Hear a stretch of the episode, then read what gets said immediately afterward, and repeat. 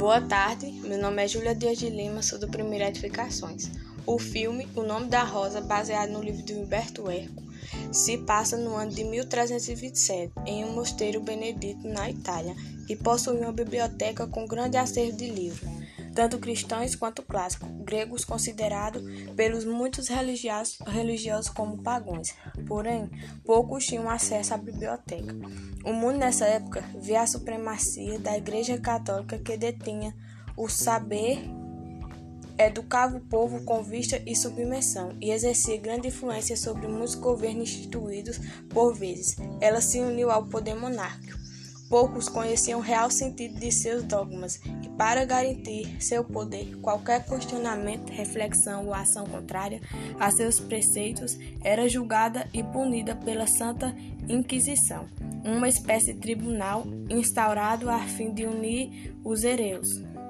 As mulheres também sofreram muitas perseguições por parte da Igreja nesse período, pois eram consideradas como dormas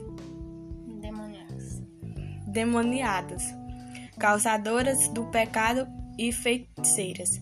A Inquisição foi um movimento de tal tamanho que muitos soberanos e nobres a temiam. Podem-se citar grandes personagens da história como Galileu, Giordano, Bruno e Jeana d'Arc, que sofreram com o jugo desse movimento a repressão religiosa. O livro que esses homens leram em um clássico de Aristóteles que falava sobre o riso era expressão humana. O contentamento era considerada perigosa por um dos monges da história. No filme, William, que tem uma postura humorista e racional no mundo guiado pela fé, ele representa um intelectual renascentista e com suas investigações percebe o real motivo dos voz crime que culminou na instalação de um tribunal de Santa Inquisição, presidido pelo inquisidor Bernardo Gil. Huberto Eco, autor da história, nos revela os conflitos medievais, onde ocorrerá abuso de poder, ostentação, injustiça e demagogia.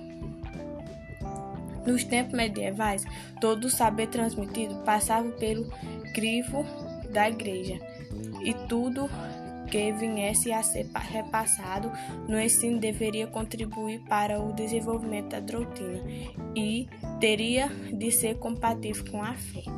Porém, para os poucos intelectuais da época, os livros tinham o saber necessário, que poderia trazer o desenvolvimento intelectual, tecnológico e científico, tão necessário e já almejado na época. Por isso, eles eram favoráveis que as bibliotecas e livros tão raros fossem mais